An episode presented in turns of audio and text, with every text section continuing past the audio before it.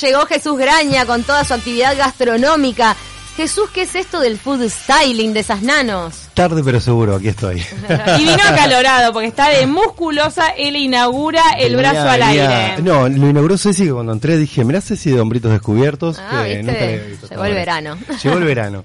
Eh, ¿De qué se trata esto? Ayer tuve en mi casa una jornada de fotografía donde fueron un montón de, de fotógrafas básicamente con una profe Ah, qué a exactamente hacer fotografía gastronómica y más allá que yo posé como modelo Oh. Papá, por eso lo del brazo al aire. por eso el brazo al aire de- se vienen después unas cosas hot pa- pa- que después Ay, sí, pero hiciste de fotos hot con la comida ayer. No, no, la de ayer fueron fotos normales. Seguramente se vengan fotos hot con mi pareja a final de mes que vamos a hacer alguna cosa ahí con Opa. Pará, porque salió la idea ayer mismo con el food No, venía- veníamos, a- por eso venimos haciendo ejercicio con Flor hace como un mes y medio, dos. Queremos hacer a final de este mes quizás un calendario sin, sin ropa. Pero con comida. Exacto. Ah, y Pero las son- frutillas, ¿qué, qué papel van a tener en esto? O el pan, yo no sé si después voy a vender tantos panes.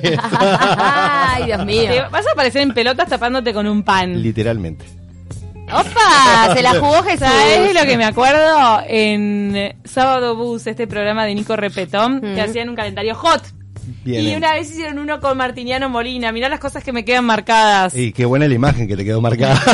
No sé cómo quedó el- calor. No me acuerdo cómo quedó el calendario, pero sí que él estaba desnudo tapándose con una sandía. Un poco la idea es, na- nuestra pareja nació eh, como la película que se llama Damas de Calendario, que es una peli inglesa, Mm, donde 12 señoras grandotas de 70, 80 años hacen unos desnudos artísticos y con eso promocionan algo. Y tal, yo quiero complicarle la vida y el verano a la gente. No va a ser conmigo precisamente, pero Flor es muy mona, con lo cual... eh, los ¿Pero y varones, vos? Yo voy a aparecer también, pero convengamos que los varones en general, las- la desnudez masculina no vende tanto. No, en el desnudo artístico igual ¡Epa! rinde. ¡Epa!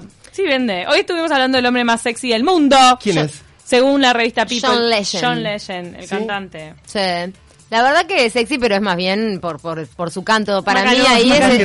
escenario Matagalán también, ¿no? Exactamente. Cayó hasta la revista en esa del escenario Matagalán. Jesús está bien, porque tenés que desmitificar eso del pan de Jesús y todo, así que el pan con el desnudo. Tengo que sacarle un poco, la, un poco la idea. Entonces, bueno, ayer hubo esta sesión de fotos en casa y básicamente, eh, que es el tema del food styling, es la capacidad de sacar fotografías a la comida y de acomodar la comida de cierta manera como para que traspase para el otro lado una fotografía.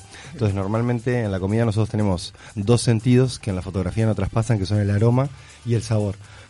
Entonces, este, esta nueva tendencia en realidad, que es una tendencia fotográfica y una tendencia gastronómica. Hay mucha gente estudiando cómo armar platos de comida para que se vean y luzcan bien hacia el otro lado, para que sean apetitosos. Entonces, eh, un poco viene, viene por ahí la, la historia. Algo que manejaba de alguna manera el marketing y la publicidad ya de, de- de marcas de, de comida. En general, cuando uno ve la publicidad de la clásica papa frita o demás, por ejemplo, ahí se O le suma eh, o el helado, ahí casi siempre se le suma el sonido, que el sonido sí forma parte de, de lo que es inclusive el acto de comer, entonces todos estamos acostumbrados a ver la publicidad de papas y el, El crunch. crunch. Ah, Entonces, claro. Eso nos traspasa una sensación y esa sensación nos da ganas de comer ese producto. Ahora, ¿el food styling eh, maneja cierto tuneo de la comida para lograr ese efecto? Ese es el gran punto, o sea, en el food styling la comida no es comida necesariamente de verdad. Perfecto, porque yo recordaba de haber presenciado el, eh, lo que fue el rodaje de una publicidad, una comida de una cadena de comida rápida y le inyectaban cosas al pan y todo para hacerlo más pomposo, un montón de cosas que eh, obviamente esa hamburguesa no te la podías comer. El queso no era queso, sino una, Exacto. una cosa de plástico. Bueno, ayer en mi casa igual las fotos se hicieron con todas cosas al natural, pero sí se utilizaron como efectos que es, por ejemplo, saqué un pan del horno hipercaliente, el pan obviamente humear, entonces muchas de las fotografías fueron partiendo a propósito de ese pan Para el- el humo. generar el humo y para que del otro lado, en especial quizás no, pues aparte es eso. El food styling tiene como también eh, épocas del año, por decir una manera. Si yo en, en- en verano te hago una publicidad o algo Sí, que el pan con- humeante. eh, no te no te dan ganas de comerlo porque en realidad tenés calor y algo que transmita temperatura no te da. Por eso también, eh, en, por ejemplo, en las bebidas colas, en esta época del año entra a aparecer esa imagen de ese vaso que gotea por fuera y que, Que se lo moja a propósito, Que se lo moja ¿no? a propósito y transmite esa textura para el otro lado. Entonces, básicamente, yo lo que más me asombró ayer es ver cuánta gente está laburando en esto. O sea, cuánta gente dentro del palo gastronómico, eh, ecónomos se llaman, empezaron a eso, a producir platos y fotografías. El Instagram es un gran portal, justamente no para vender comida, sino para vender el hecho de mostrar comida linda para el otro lado. Pero en los restaurantes, viste que se está haciendo mucho énfasis en eso porque se la juegan mucho a la foto de Instagram, como una manera de difundirse. Y lo visual es, eh, en Y esta vi- sociedad es súper importante. Eh, es entonces, todo, en especial en eso, eh, lo que pasa es que los restaurantes como de antes tenían la tendencia, yo trabajé en el hipódromo hace 10 años, se hacían fotografías, pero se hacían fotografías de platos reales. Claro. Entonces a veces, yo siempre le digo a la gente lo mismo, una cazuela de lentejas es deliciosa. Ahora, la fotografía de una cazuela de lentejas no necesariamente Parece se ve vómito. linda. Parece una cosa fea, toda Vómito. marrón, entonces no, no transmite ganas de comerlo. Ahora, si a esa misma fotografía en invierno de un platito de lenteja le agregamos un pedacito de pan que parezca crocante, una ramita de romero que le transmita algo de verde, unas cositas por encima que den como la idea de recién condimentado, ya eso sí traspasa para otro O lado. quizás eh, esa es para ese plato haces la lenteja más cruda para que quede más sólida. Para que quede entera. Una de las cosas que, que ayer mirábamos es que, por ejemplo, en platos, eh, le decía la fotógrafa, en platos que están hechos con arroz, el arroz casi siempre está crudo. Claro. Entonces, cuando uno ve ese arroz de la publicidad, que lo tiran y que no se, despasó, no se pasó y se desgranó, es realmente porque ese arroz no está, Está cocido. duro, claro. Está duro. Entonces, claro, vos decís, chao, ¿cómo le queda el arroz a esta persona? O cómo queda el arroz de cierta marca que no se pasa tanto como para que uno pueda tirarlo para arriba y el arroz huele. Bueno, ese arroz está seco todavía, no está cocido. Qué interesante. ¿Alguna otra intervención que hayan hecho ayer a la comida que te haya llamado la atención? Me llamó mucho la atención como, fuera del tema de la fotografía, la luz era todo. Wow. O sea, todo el tiempo la luz hizo la diferencia. la Focos arriba de la comida. Focos, eh, mi casa estaba llena de estos paraguas blancos, por de una manera. Claro. Entonces, para sacar una foto de un pan, había cuatro flashes alrededor y levantaba un montón. En especial, le daba volumen a la comida y las le da profundidad. el tema de la, de la fotografía para las lechugas, para que quede, de, de la iluminación, para que eso quede con los contra los Sí, contrastes los necesarios. contrastes. Ayer, por ejemplo, había en mi casa los clásicos tomates cherry, cosas así. Entonces, por ejemplo, los tomatitos humedecían, las aceitunas las pintamos con aceite, Claro. cosas así. Entonces, Brillan. brillan y eso traspasaba para el otro lado de la cámara como para que uno le dé ganas de comerlos, básicamente, que ese es el gran, gran tema. Si uno ve una aceituna sequita, Vita ya no te da ganas de comerla. Y quizás eh, en vivo uno la comería, pero a través de la fotografía eso se nota y se nota mucho. Entonces, Lo es- increíble es cómo hay que exaltar esos sentidos con, con cosas artificiales, ¿no? Como es barnizar, pintar, poner luz y todo, para que de verdad se asemeje a, lo, a la experiencia real después, Eh, ¿no? Lo que pasa es que en la experiencia real es eso, la clásica hamburguesa de canada rápida. En el momento que uno la come está rica, eh, pero la fotografía de eso no se ve bien. Ahora, si yo la hamburguesa te pinto la hamburguesa con un poquitito de barniz, literalmente como lo estoy Sí, diciendo. Inyectás el pan con no sé Inyecta qué. el pan, se le pone casi siempre entre el pan y el queso capitas de cartón Claro. que hacen que esto quede Y como más voluminoso y quede más levantadito. Y entonces ahí cambia totalmente, ¿por qué? Porque transmitimos hacia el otro lado una hamburguesa que es pomposa, grandota y demás. Miraba ayer unas fotografías, por ejemplo, que me mostraron de las clásicas sopas. Entonces, por ejemplo, en una sopera ponían un tarrito abajo que no se veía, volcaban la sopa y sobre ese tarrito ponían el crutón, la ramita de esto y la Ah, otra. mirá. Entonces vos mirabas la foto de una sopa divina crema y decías, está, la misma fotografía eh, con sin el tarrito, el crutón se hundía, el palito se hundía, entonces esa transmisión estaba en ese pequeño truquito, no necesariamente en cambiar algo en la comida, sino en cómo servirlo para que para la foto del otro lado se viera se viera bueno. Todo un arte, ¿no? La verdad que... En- y en especial es esto, eh, por lo menos hay tres o cuatro academias de fotografía que empezaron a encarar el tema de food styling como una materia en sí misma. Es que ahora es súper importante, es más, conozco un fotógrafo que se está especializando en eso, es Mendoza, de apellido, eh, trabajó en galería un, un tiempo, bueno, estuvo muchos años en galería y ahora es específico de comida, porque a lo que creció la plaza gastronómica acá en, Montevideo, en Uruguay, y, todo pasa por lo visual, este, tiene mucho trabajo, tiene trabajo. Porque aparte, eh, por ejemplo, el consumidor que es más del estilo Nani Kessman, que ya no le va la publicidad de aquella hamburguesa que chorreaba queso Ah, y, y demás. La cebolla. La cebolla y todo ese tipo de cosas. En ese consumidor le tenés que transmitir frescura, eh, que está recién hecho, que es del día, un montón de cosas, porque ese consumidor es un consumidor no ávido de ver cantidad de cosas chorreando, sino de ver frescura. Entonces, a la hora de venderte eso a ese Salud consumidor, el plato, ¿no? tengo que venderte un plato que sea healthy. Entonces, en eso de que sea saludable, el food styling ayuda mucho también a ver este tipo de productos es, ¿a quién se lo transmito? Fabrico una papillita para bebé.